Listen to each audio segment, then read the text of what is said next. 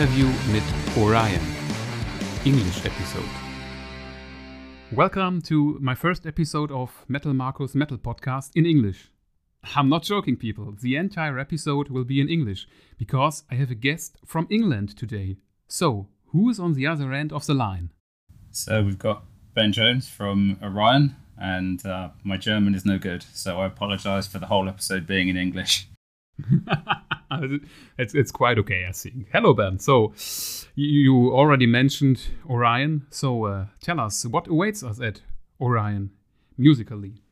Ah, uh, well, so far one album, which was released uh, back in June after being a work in progress for a very long time. Um, it's a concept album. So, uh, for those not familiar, that means the whole album tells a story, which is um, loosely based around a story that Eckhart Tolle tells uh, in his book, The Power of Now.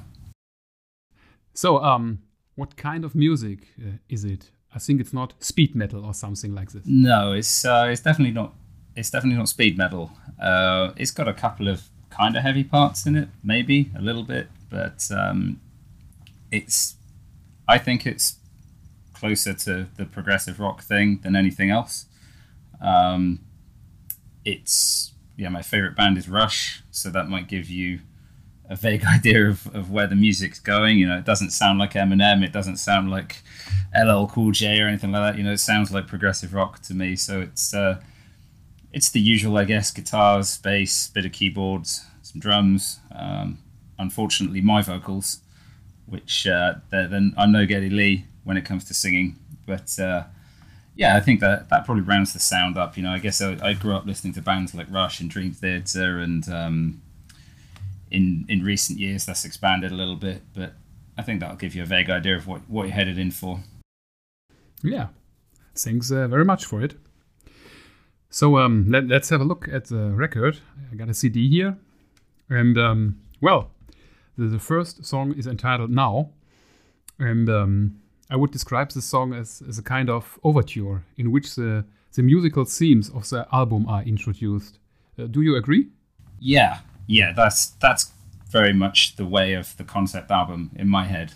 Um, if you you know you go back to, to albums like 2112 or Hemispheres or in you know, something like Scenes from a Memory by Dream Theater, they all have that classic overture at the start, which introduces a bunch of musical themes, and then those themes are expanded upon in the later songs to become songs within themselves. I, I, think there might, I think there's one or two songs that don't borrow anything from the overture, but uh, yeah, for the most part, that's uh, that's where the album came from. It kind of grew from that first opening track.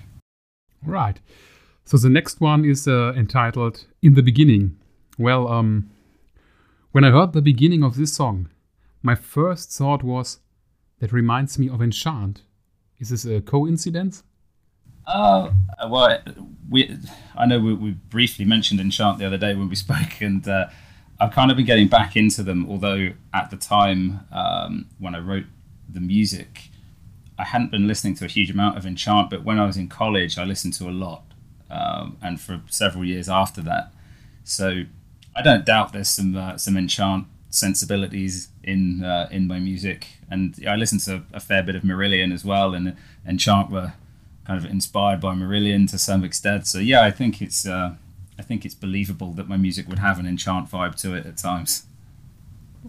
It's positive, right? I, oh yeah, it wasn't. Uh... yeah, yeah, yeah. I'm not trying to. I'm not trying to sneak out of it. Yeah, it's a good thing. I like. I like Enchant's music.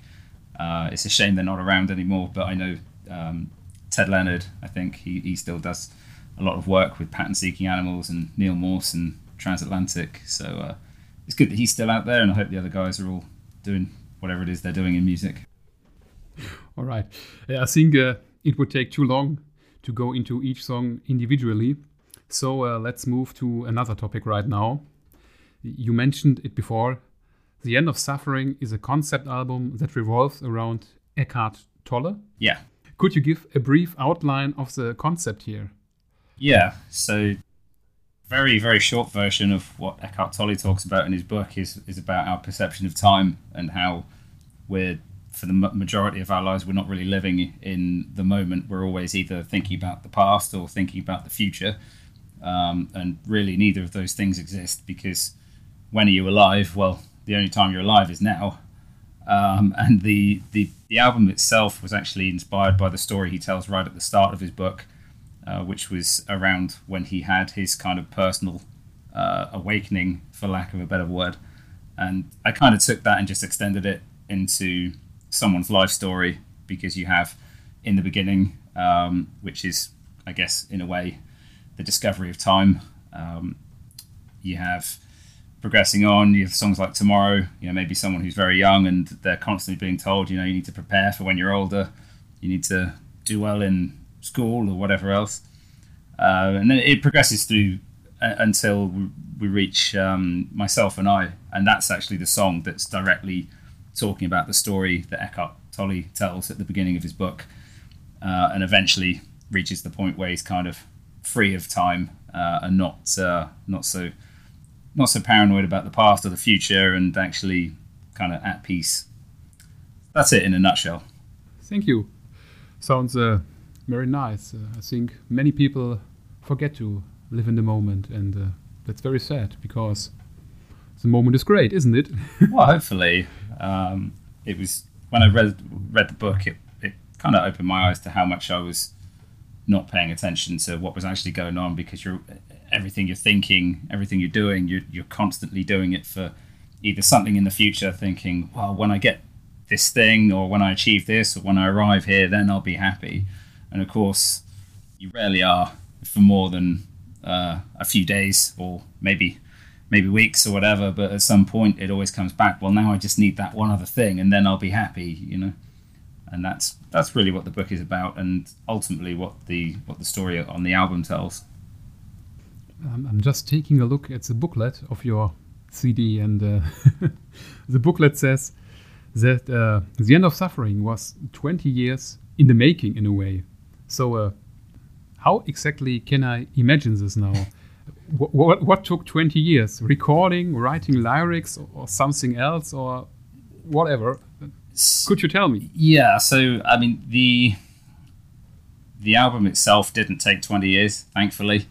Um, what that's in reference to is it was a bit over 20 years ago now when I kind of had the idea that I wanted to write and record and do everything um, of a full album entirely on my own. Uh, this was probably I don't know maybe around the year 2000 something like that. And I'd had various projects where I'd written and recorded stuff and it was never very good um, because you know, I'm still learning to play at that point really. And that was the part that took 20 years. There were a lot of false starts. Um, I had a lot of old music backed up and it was never quite good enough. And I had a period of time where I didn't really play for several years due to work. Um, so realistically, the the end of suffering, I started writing at the, the beginning of 2020. Um, the music for it was finished probably around about August September of 2020, and um, then came the vocals, and then came a very different challenge, which was to uh, port the entire recording over to a brand new rig because the one I'd recorded it on just wasn't good enough. So uh, yeah, that's the 20 year story. It was uh, it was probably closer to, to two years. Zero doesn't count. I, I would have preferred zero if I could have just snapped my fingers and it appeared. That would have been much easier. well, I just thought, well, 20 years. So the sequel, The New Beginning of Suffering, will be released in 2043 or something. I know it's just. no, I'm uh, I'm working on stuff now actually for a new release. Oh, that's cool. So, uh, you are already working on a new material. Yeah, there's uh, some new material coming at the end of the year. It'll be a, a three track mini release, and uh, maybe we can hear some of it right now. Yeah, it's a cool idea. Let's do this.